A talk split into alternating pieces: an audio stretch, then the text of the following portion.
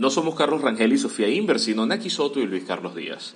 El resumen de hoy, viernes 24 de mayo de 2019, de Naki se titula Bloqueo Moral. Ayer jueves murió Robert Redondo a sus 7 años de edad, otro paciente del Hospital JM de Los Ríos que esperaba un trasplante de médula ósea que no ocurrió.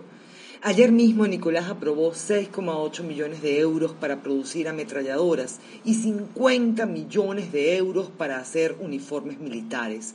Sin embargo, su gabinete decidió replicar la estrategia de hacer propaganda con la tragedia de estos niños, acusando que por las sanciones se paró el programa de trasplantes. Es mentira. El Estado suspendió el programa de trasplantes en junio de 2017 y las madres de los pacientes denunciaron el 9 de abril la necesidad urgente de los trasplantes e introdujeron una denuncia ante la Defensoría del Pueblo que aún no obtiene respuesta. Geraldine Labrador, la mamá de Robert, dijo en abril, no es culpa del bloqueo, es culpa de ellos, por su negligencia, por su falta de conciencia. Fin de la cita para Geraldine Labrador. Estas muertes pudieron evitarse, pero el chavismo viola el derecho a la salud y además se burla de los resultados, manipulando la historia, minimizando el dolor de los deudos, convirtiendo a esos chamos en un recurso más de su sistema de propaganda. Son viles, son bajos. Masacre en Acarigua. La mañana de este viernes se reportó un motín en la Comandancia General de la Policía de Acarigua en el estado portuguesa. En su denuncia, el director de la ONG Observatorio Venezolano de Prisiones, Humberto Prado, explicó que el motín comenzó la noche del jueves y dejó como saldo 30 detenidos asesinados uno ayer, 29 hoy, siete detenidos heridos y 18 funcionarios policiales heridos. Esa comandancia tiene espacio para unas 250 personas, pero alberga a más de 540, lo que representa un hacinamiento superior al 200%. Prado enfatizó que los responsables son quienes convierten calabozos policiales en retenes. El 16 de mayo hubo problemas en esa comisaría y los presos amenazaron con un motín sangriento si las autoridades no accedían a varias peticiones, advirtiendo que para dialogar sobre ellas demandaban la presencia de representantes de la Fiscalía y de la Defensoría del Pueblo. La masacre de Acarigua prueba que los detenidos tenían en su poder armas y granadas, algo que es absoluta responsabilidad del Estado, que, para no variar, hasta ahora no ha declarado sobre el caso. La Comisión Interamericana de Derechos Humanos condenó estos hechos, manifestando su preocupación por los altísimos niveles de violencia en las cárceles de Venezuela, haciendo un llamado al Estado para adoptar medidas inmediatas que garanticen vida e integridad de las personas detenidas y solicitando que investiguen estos hechos, no solo para establecer la responsabilidad de los autores materiales e intelectuales, sino también la responsabilidad de las autoridades por acción u omisión. ¿Cómo te vas, Nicolás? El presidente encargado Juan Guaidó afirmó que la oposición debe seguir hablándole a la Fuerza Armada para construir la transición, reiterando que es necesaria la participación de los militares para garantizar estabilidad y gobernabilidad en un nuevo gobierno. Cita textual, el tiempo ya no juega a favor de Nicolás Maduro, va en contra de Venezuela, dijo Guaidó, y afirmó que la mayoría de los venezolanos quiere un cambio político y será el chavismo gobernante quien decida si la transición va a ser a la fuerza. Consciente de que no basta con ser mayoría, sino que es imperativo ejercerla con los gremios y las acciones de calle, pidió no caer en la desesperanza. Cita textual para él. Hay una unidad de causa mucho más poderosa. Tenemos la interlocución muy clara desde el Parlamento y pareciera que tenemos bien orientadas nuestras capacidades. Ahora, donde no podemos fallar es en los intangibles, en no caer de nuevo en la desesperanza y la desconfianza. Fin de la cita. Así dijo, enfatizando que la oposición ha logrado resistir, insistir, avanzar y reconstruir el tejido social. Guaidó denunció que el ELN atacó dos puestos fronterizos colombianos desde suelo venezolano. Breves y graves. La canasta básica familiar se situó en el mes de abril en 3.343.000 a bolívares, según informó el Sendas. Un venezolano necesita 84 salarios mínimos para acceder a esta canasta. El monto de todos sus rubros es equivalente a más de 550 dólares. La variación con respecto a marzo fue de 852 mil bolívares y en comparación con la canasta de abril de 2018 es de 240 mil 600% más. Solo para que tengan una idea, la hiperinflación argentina en su año más grave tuvo 3.000% de inflación en un año. Esta canasta básica aumentó 240.000%.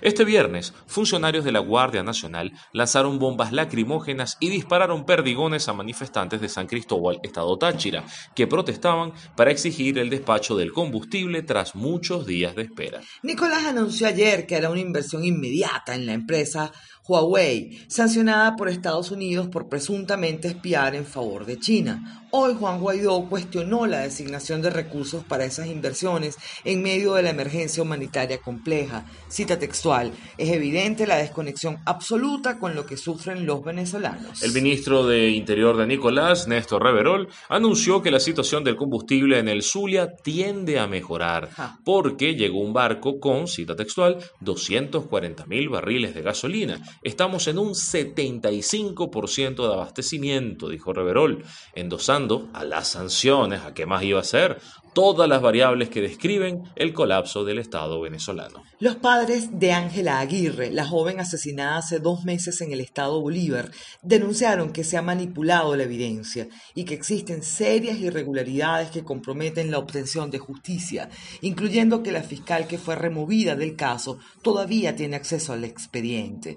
A los implicados se les imputaron los delitos de feminicidio, abuso sexual, omisión de auxilio y socorro y se ordenó su reclusión en cárceles comunes, pero su traslado no se ha materializado. Movimientos en el tablero internacional. Cercada por el Brexit, la primera ministra británica Theresa May anunció hoy su dimisión. El equipo diplomático de Juan Guaidó en Washington, representado por el embajador Carlos Vecchio, tomó control de la embajada venezolana. Veamos esta declaración, dice lo siguiente, esta pequeña nación no puede convertirse en un campo de refugiados para la población venezolana. ¿Quién lo dijo?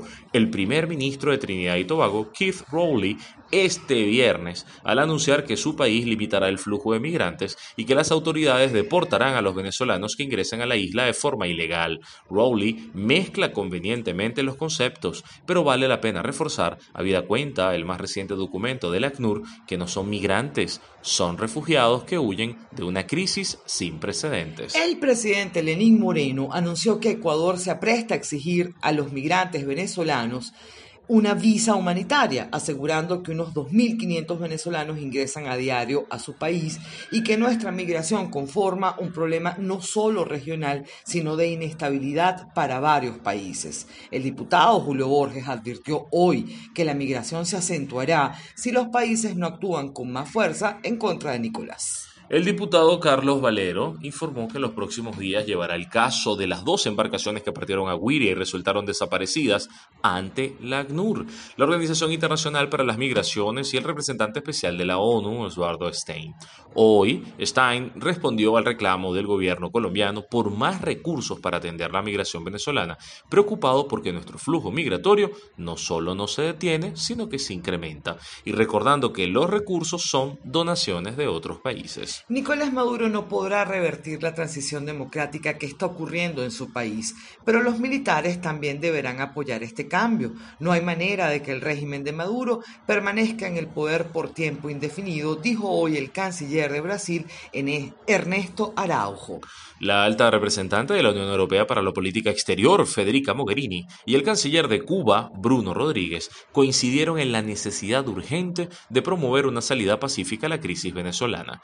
Importante diplomático cubano dijo en una entrevista a Bloomberg que La Habana estaba dispuesta a ayudar, aunque Nicolás debía estar en la mesa de negociación. Ediciones de Caré publicó el año pasado Conejo y Conejo, una historia de mi querido Isa Saturno, hermosamente ilustrada por Stefano Di Cristófaro, sobre dos buenos amigos que un día discuten sobre las guayabas y se separan, y a los que les pasan muchas otras cosas, de esas que nos pasan a todos con los amigos. Esta belleza fue seleccionada seleccionado por el Banco del Libro entre los mejores libros para niños y jóvenes. Y yo solo quiero aplaudir a Isa porque es un reconocimiento merecidísimo. Que nunca nos falte un buen libro y mucho menos un buen amigo máxime si es conejo. Este ha sido el resumen informativo de Naki Soto del viernes 24 de mayo del año 2019. Muchísimas gracias a la gente que soporta la producción de estos contenidos. Pueden conseguir mucho más en patreon.com slash Naki Luis Carlos, utópica.